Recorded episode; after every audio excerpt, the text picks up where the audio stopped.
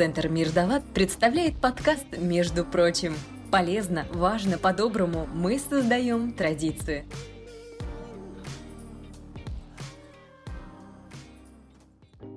Сегодня мы вновь собрались в Центре Мир Далат поговорить о важном. Я Мария Дроженикова, и с вами подкаст «Между прочим». Между прочим, мы объединяем слушателей, благотворительность, культуру и бизнес для того, чтобы добрых дел было больше. Мы продолжаем первый сезон нашего подкаста с психологическим центром «Форсайт». Сегодня у нас в гостях специалист центра Наталья Гликман, семейный консультант, практический и кризисный психолог. Здравствуйте. Здравствуйте, Мария. Наши первые выпуски подкаста начали складываться вписываться в целую историю с продолжением, и это очень интересно и здорово. В пилотном выпуске мы рассказывали о целях, желаниях, немного поговорили о мотивации и представили слушателям большой алгоритм правильной постановки целей, который каждый желающий может посмотреть и скачать на нашем сайте. Второй эпизод подкаста, между прочим, был посвящен закономерностям, которые лежат от обозначения цели к ее достижению. Вместе с психологом Марией Реймон разобрали техники когнитивно-поведенческой терапии, которые помогут воплотить задуманное в жизнь. И также немного немного поговорили о том, что же нам мешает достигать тех самых целей. Одним из препятствий к осуществлению задуманного часто выступает привычка откладывать дела на потом. И в психологии это называется таким страшным словом прокрастинация. Продолжая разговор о целях, начатый в прошлых выпусках, сегодня с Натальей мы рассмотрим причины прокрастинации и действенные способы борьбы с этой привычкой откладывать все на потом.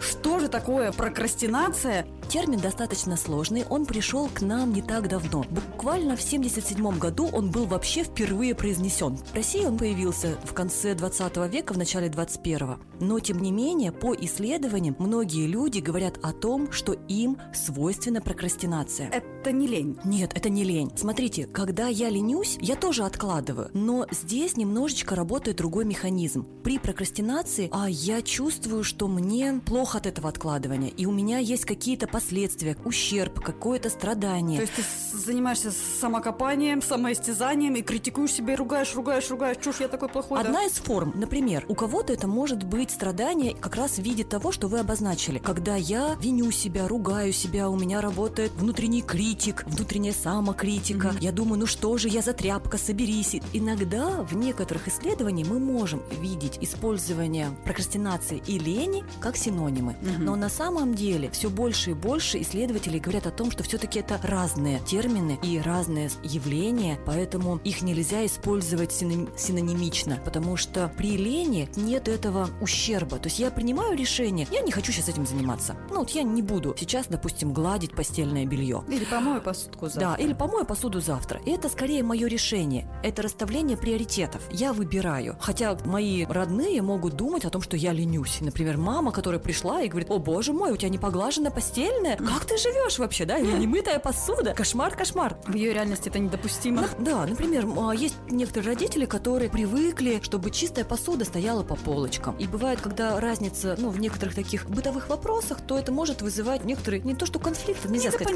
Да, недопонимание. В данном случае мама может считать, что я ленюсь. Мне очень сейчас откликнулась идея вот взять этот же самый пример и сделать из него не пример лень, а прокрастинацию. Вот как вы думаете, что бы здесь тогда было бы прокрастинацией? У меня мама с самого детства детства говорила, что настоящая женщина, настоящая хозяйка, да, она должна вот, чтобы ни одной тарелочки на ночь не оставалось, да, что белье все было выглажено. Какая же ты будешь в глазах своего мужа, такая нехозяйственная. Но это ее убеждения, ее остановки, которые связаны абсолютно с тем, что она другое поколение, воспитывалась в других там каких-то социальных условиях, да. Для меня это не настолько важно, точнее, для меня это важно, но не настолько, как для нее. Я могу себе позволить? Нет. Что-то я не, то закрутила, не, то закрутила. Да, смотрите, вы, прав... вы начали абсолютно правильно. Начало было и прекрасно. То есть лень, когда я я думаю о том, что это просто не мое, и спокойно откладываю. А прокрастинация, мы помним, что основной критерий прокрастинации – это страдание. И вот когда есть вот эти, то, что вы говорили в начале, вот этот внутренний монолог про то, что ну как же так, ведь я же должна, что же подумает муж, вот какое-то такое самобичевание или самообвинение, или, например, какие-то реальные последствия. Например, муж очередной раз приходит, допустим, в его ценностях также. Его да, мама так воспитывала. Да, в их семье так было положено. Но когда он был маленький, допустим, возьмем пример завтрака. Мама просыпалась рано утром и готовила там картошечку, котлетки. В вашей семье этого не было. И муж считает вас ленивой. Ну что, сложно встать, что ли, и приготовить? А вы считаете, что зачем? Они совершенно по-другому да. воспитывали. И в целом потом представим себе, что вы договорились в семье о том, что все-таки, Маша, давай ты будешь мне готовить завтрак. С утра Подумайте, котлетки да, жарить. Да, за котлетки жарить с утра. Но вы очередной раз начинаете, звенит будильник, вы откладываете его еще 5 минут, вот еще 5 минут, вот еще, еще чуть-чуть 10. В итоге сегодня не приготовили, завтра, послезавтра. И через какое-то время муж уже говорит, Маш, ну ешь ты мое.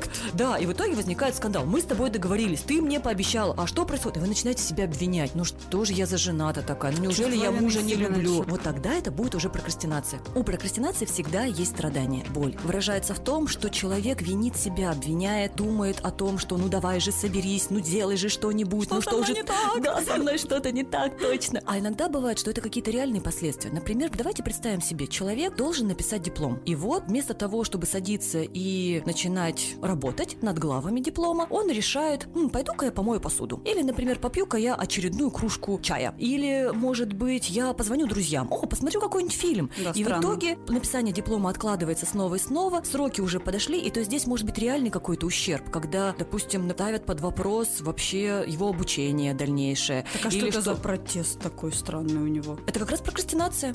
А, и это как раз, смотрите, часто прокрастинацию рассматривают как некоторую психологическую защиту. И мы с вами, когда будем говорить сейчас про виды, посмотрим, что там может быть внутри этого явления, почему человек, ну то есть он, получается, он страдает, ему плохо, или из-за того, что он себя обвиняет, или из-за того, что есть какие-то реальные последствия, ущерб. Например, человек откладывает очередной поход к врачу. Кстати, Мария, бывает ли у вас, что вы что-то откладываете? Да, у меня часто бывает, и я вот как раз занимаюсь таким самоедством, самокопанием, и я себя очень ругаю потом. А насколько я знаю, вот именно себя ругать сильно не нужно. Значит, откуда-то причина есть. Вот прокрастинация, видимо.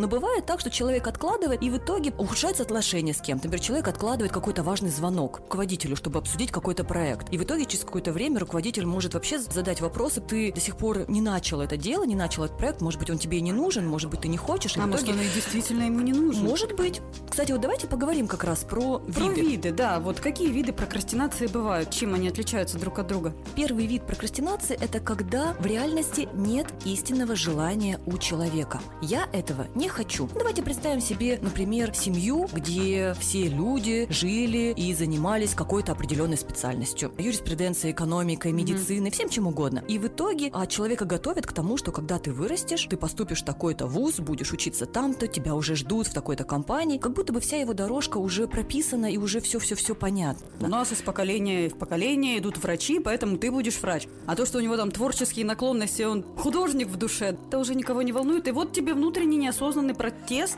Конечно То же. есть не хочу. То Да. есть вроде как бы надо, но не хочу. Ведь это же так транслируется, так, знаете, так подается, что как будто бы это уже становится как некоторое правило. Когда если его спросить, например, этого молодого человека или молодую девушку, которые готовятся к поступлению, они скажут о том, что да, мне надо готовиться к поступлению в медицинский университет. Установка уже в голову. Да, уже есть. Но я почему-то откладываю. Я почему-то снова и снова не сажусь за учебники, не сажусь за биологию, не готовлюсь к экзамену. И в итоге человек истязает себя, там мучается, но раз за разом не делает этого. И здесь бывает так, что на самом деле причина, как вы уже и сказали, в том, что нет истинного желания. Или, например, спортзал. Я не хочу идти в спортзал, но, допустим, мои родители там или мой супруг говорит о том, что Ты «Хм, толстая, иди в спортзал. о, ужас! Какое, какое право супруг имел, так сказать. Ну, например, он говорит о том, что тебе же нужно укреплять спину. У тебя же болит спина. Тебе же ребеночка Сидячая- вынашивать, вот Да, надо укреплять да, позвоночник. да, да. Или там сидячая работа, сидишь в кресле, давай-ка вот как бы нужно. Как бы из благих вроде побуждений, вот, да, вот. но на самом И деле... я вроде бы тоже думаю, ну да, по-хорошему, действительно же спина-то болит, а вроде бы нужно. И вот вроде бы уже абонемент лежит у меня на столе, но я почему-то тоже раз за разом откладываю, и прошел месяц, и прошел второй. И я думаю, ну надо же. И муж говорит о том, что ну может быть, пора бы, да. И в итоге в семье получается какое-то такое напряжение. Ну, я понимаю, о чем вы, потому что, допустим, сколько вот лет я занималась йогой, и вот, ну, не идет оно мне. А на самом деле я до этого 10 лет танцевала. И это тот же самый спорт, но абсолютно вот спорт, спортзал, йога не мое, а танцы меня тянет в пляс. А я вот это пыталась себя вот заставить заниматься этим спортом, а это просто не мое. То же самое и спортзал. Может, ей действительно там йога ближе, либо танцы, а она себя вот Или насилует с бассейн, этим, да, например, да. спортзалом. Ну, как-то семья приняла решение про то, что давай-ка в спортзал, как бы вот он там рядышком с нами, все удобно Ну, и так далее. Да. И в итоге человек действительно может думать о том, что, ну, наверное, это правильно. Но истинных желаний здесь нет. Ясно, так, разобрались хочу. Ну а если вот человек ну, действительно не может, вот он заболел, ему физически плохо, Ну, действительно, ну бывает же возможность, ну не могу я. И сейчас, Мария, вы немножечко опережаете меня, это очень здорово, что мы с вами в таком диалоге. И действительно, второй вид прокрастинации – могу ли? Бывает так, ну то, что вы озвучили, у меня нет ресурсов. На данный момент у меня нет времени, у меня нет, допустим, сил, у меня нет возможности. И человек вроде бы думает, но это надо сделать. Допустим, нужно записаться к врачу и пройти какое-то комплексное обследование. Но сейчас а, нагрузка этого человека такова, что он работает, не знаю, с утра до позднего вечера. И найти какой, не знаю, допустим, какой-то проект, допустим, грант. Да, эмоционально просто уже изнеможден. Да, возможно, или эмоционально да? изнеможден. Мы с вами много говорим про благотворительные организации, и многие благотворительные организации занимаются грантовой деятельностью. Mm-hmm. И как раз бывает так, что вот есть сроки, и вот грант нужно сдать. Дедлайн. Там, да, дедлайн. И поэтому, ну вот сейчас вот все,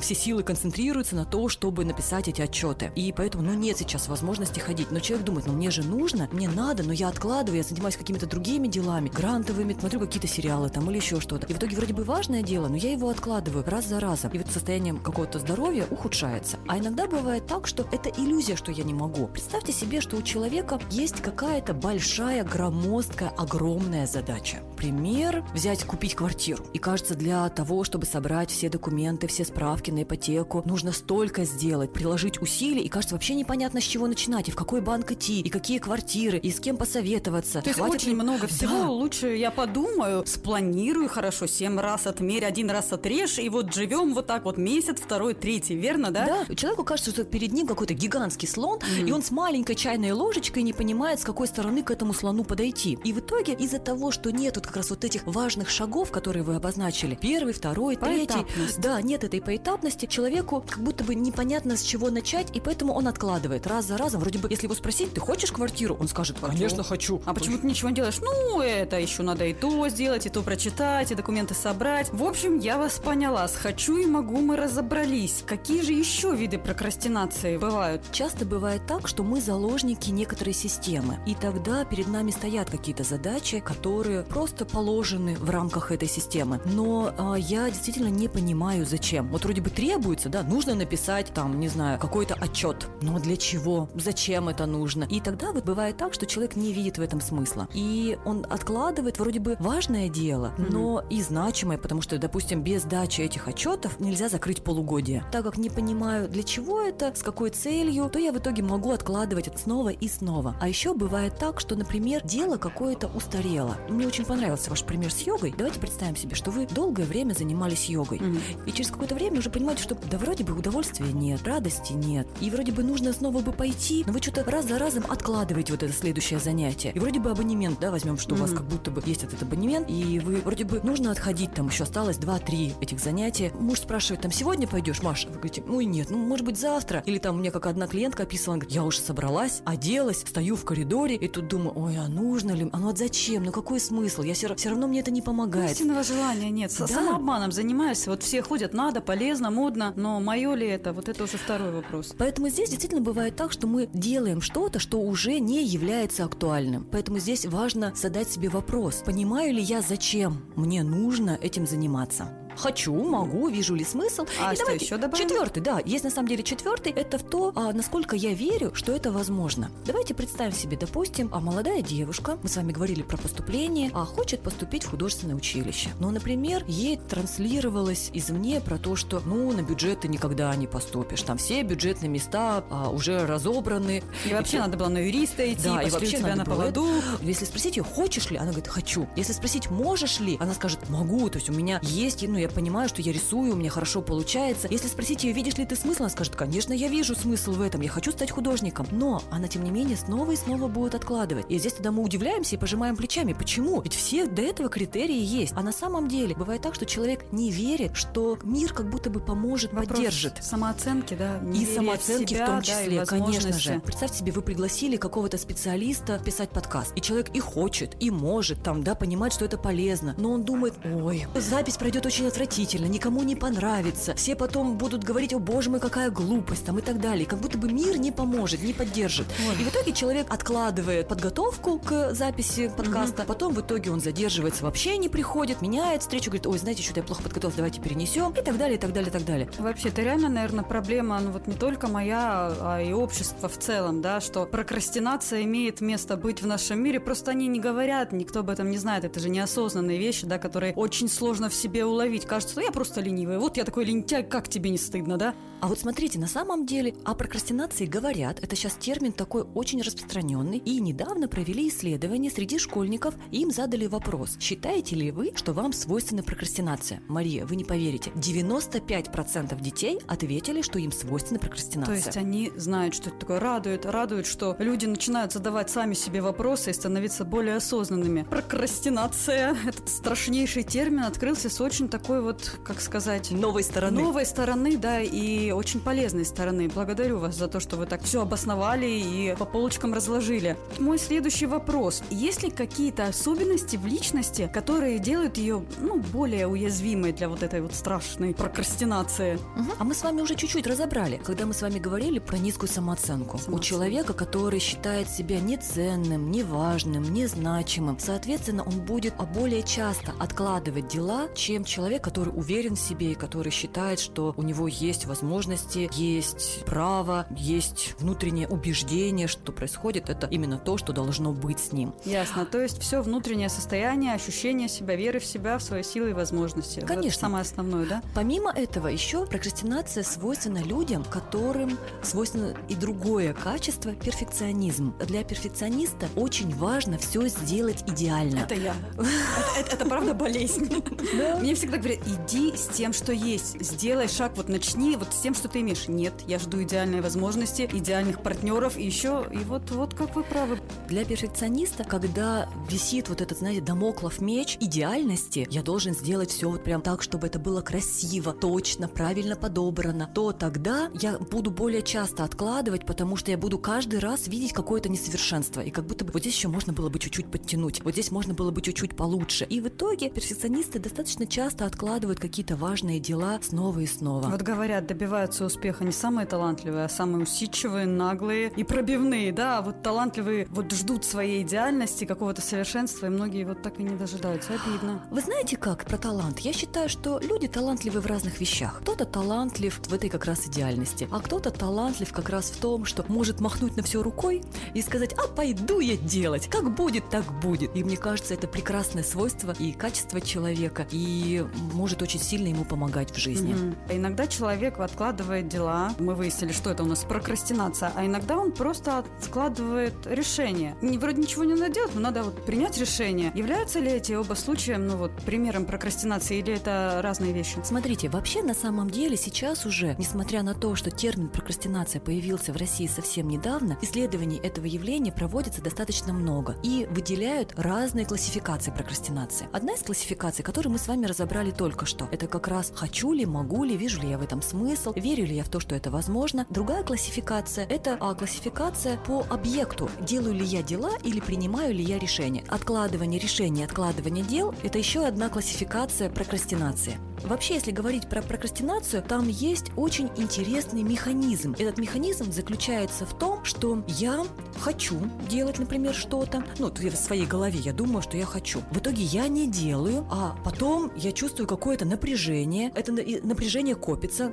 да, я больше, да, я, его становится все больше и больше. При этом я снова не, я обвиняю себя, снова не делаю, снова напряжение копится, я опять не делаю и так далее. Получается такой замкнутый круг. Поехали, да. да. И формируется, знаете, такое практически эффект выученной беспомощности. А есть ли связь вот между прокрастинацией и чувством вот выученной беспомощности? Да, она есть, потому что, смотрите, при выученной беспомощности мы сталкиваемся раз за разом с тем, что то, что я делаю, неэффективно. Например, я пробую и мне не получается снова и снова. Я вроде бы собираюсь и думаю, мне надо сегодня написать главу у диплома. В итоге я смотрю сериалы, листаю книги. Отодвигаю все дальше да, и дальше. как бы хожу в магазины. Закончился день, я задаю себе вопрос, а написал ли я сегодня эту главу? Нет, не написал. Но я думаю, но завтра я точно ее напишу. Завтрашний день повторяется, знаете, как такой день сурка практически. Mm-hmm. И раз за разом а, я как будто бы сталкиваюсь, вот знаете, как снежный ком, с тем, что я неэффективна. Я не могу, получается, взять себя в руки, как-то распланировать время или как-то приложить достаточно усилий для того, чтобы в конце концов уже написать эту главу. Я уже злюсь на себя, злюсь на своего руководителя, это влияет злюсь на, на мое это. эмоциональное конечно, состояние. Конечно. Срываюсь. Оно ухудшает завершается, потому что, получается, время идет, а процесс стоит. И я понимаю, что этого времени становится все меньше, меньше и меньше. Кстати, вы знаете, я посмотрела недавно фильм. Называется «Время». Очень рекомендую его. Прекрасный фильм. Там суть его в том, что а, у людей а, есть какое-то ограниченное количество времени. И как они распределяют его. И как каждый человек выбирает, на что потратить это время. И вот как интересно меняется психология человека, когда времени у человека очень-очень мало. И ведь часто бывает так, что при прокрастинации мы тянем до последнего. И вот остался, не знаю, один день.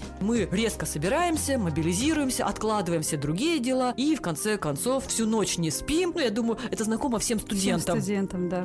При прокрастинации человек откладывает все свои дела, ну, занимается чем-то другим, в социальных сетях зависает. Может, я вообще ничего не хочу, может, нет никакой прокрастинации, может, мне просто нужно отдохнуть. Вот устала я от всего, не хочу я фокус своего внимания направлять на какие-то важные дела, мне хочется расслабиться и таким образом телевизор, соцсети и как-то вот уйти от всего, может, усталость. Смотрите, вот это удивительный парадокс. При прокрастинации человек действительно откладывает и занимается вроде бы приятными делами. Но ведь приятно посидеть в социальной сети или посмотреть сериал. Но на самом деле в чем загвоздка прокрастинации, да, в чем ее сложность? Именно в том, что в этот момент я не отдыхаю и не восстанавливаюсь. Потому что я смотрю сериал, но внутри меня такой жужжит, да, голос про то, что Наташа, давай, надо же писать, ну что же ты делаешь, а время-то идет. И после сериальчика опять самоедство, зачем Да. ты снова ты, как тебе не стыдно, лентяйка. и так далее. И в итоге получается, что вот, по идее я делаю приятные дела, обычно от которых я действительно восстанавливаюсь. Но при прокрастинации то, когда я откладываю, наоборот, меня истощает. И мне становится все хуже. И что же делать нам? Есть ли какие-то действенные способы борьбы с этой привычкой все откладывать на потом? Один из способов пройтись по тем вопросам, которые мы с вами сегодня озвучили. Хочу, могу, да. Да, действительно ли я хочу этим заниматься? Возьмем одну из недавних историй, когда клиентка понимала, что на ее работе очень много дел, связанных с документами, и она раз за разом откладывала заполнить эти документы, отвести в налоговую, подготовить там какие-то бухгалтерские отчеты. И когда она задала себе вопрос, а хочу ли я? Ну, потому что она уже устала. Это повторялось каждый месяц. Каждый месяц а она откладывала до бесконечности. И когда она задала себе этот вопрос, хочу ли, и когда поняла о том, что нет, тогда она просто нашла человека, который будет этим заниматься. И проблема прокрастинации решилась. Поэтому бывает так, что нужно себе как раз пройти спокойненько по этим вопросам и честно ответить, хочу ли я, могу ли я, есть ли у меня ресурсы, или может быть дело не в ресурсах, а в том ощущении себя, которое у меня есть. Вижу я ли вообще в этом смысл? Может быть это дело уже устарело, и на данный момент нужно вообще развернуться и заняться чем-то другим, да, Главное- оставить уже в покое эту йогу и пойти уже в конце, да, и пойти на танцы. да, честность с самой собой быть. Да, задать себе вопрос, а, верю ли я, что это вообще возможно, и поискать ресурсы, если я считаю, что а, это невозможно. Ну, как, знаете, как свериться с. Реальностью, действительно ли это. Иногда бывает так, мы с вами описывали ситуации, когда дело очень массивно, и тогда помогает простое планирование. Только мы с вами описывали метафору, когда дело выглядит большим слоном, а я возле него стою с чайной ложечкой. Мгм. И здесь как раз бывает, что расписав дело на маленькие шаги, человек начинает понимать, «Мгм, я Что начну с этого. Да,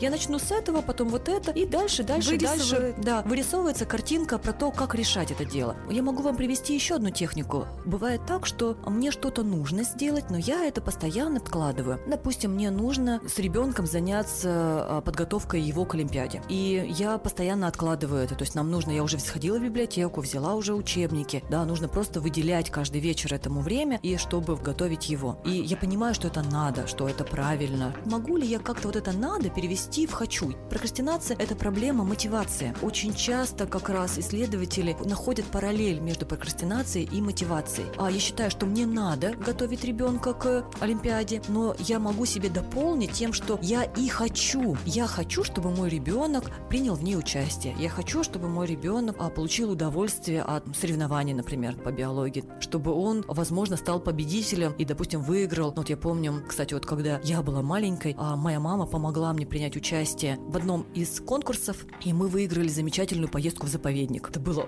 прекрасное путешествие. И это еще И- повышает очень самооценку. да, да, как раз, ребенку. да. И в целом дает некоторое направление. То есть тогда я поняла, что мне очень очень интересна биология, и я хочу работать с... Совершенствоваться в этом направлении, да, да, да, далее. Потом это переросло, правда, в психологию, но в целом уже где-то там в этом возрасте я уже понимала примерное направление. А может ли прокрастинация являться следствием самовыгорания человека? Бывает ведь такое? Конечно же. Мы с вами как раз когда говорили про второй пункт, что я не могу. Ведь бывает так, что усталость на работе, высокая нагрузка, проблемы в семье могут приводить к тому, что у человека на данный момент действительно совсем нет ресурсов. И тогда, а может быть, отложить и подготовку к Олимпиаде, и постельное белье, и мытье посуды, и может быть взять свою семью и сходить в кино или может быть в театр, отдохнуть, а может быть наоборот отправить свою семью куда-нибудь. И заняться собой, да, и заняться собой. Да. С подругами встретиться. Слушайте, эта тема действительно, наверное, требует отдельного выпуска. Благодарность вам большая за то, что вы так хорошо разложили, показали эту действительно проблему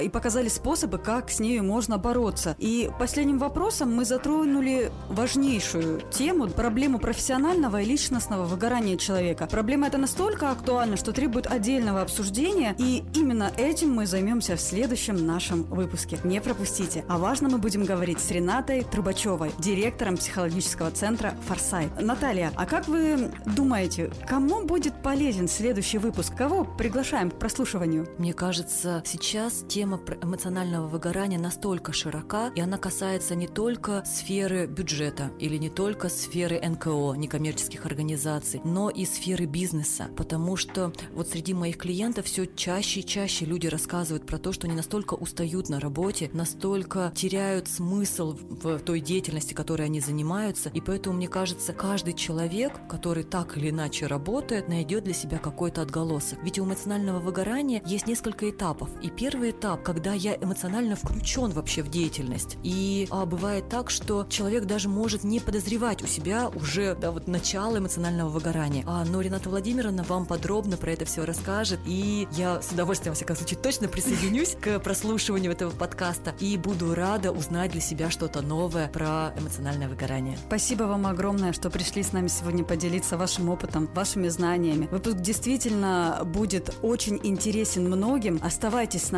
А кто еще не успел а, прослушать предыдущие выпуски, не стесняйтесь и не откладывайте это на потом. Все находится у нас на сайте, и мы вас всех рады будем видеть. С вами был подкаст Центра Мир Далат, между прочим. Мы открываем первый наш сезон с психологическим центром Форсайт. Спасибо еще раз Наталье Гликман за интереснейшую беседу. Между прочим, мы продолжим через неделю.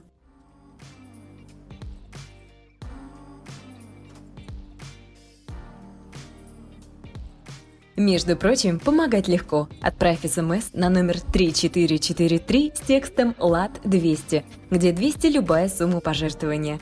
С вами был подкаст Центра Мир Далат «Между прочим». Ждем вас снова!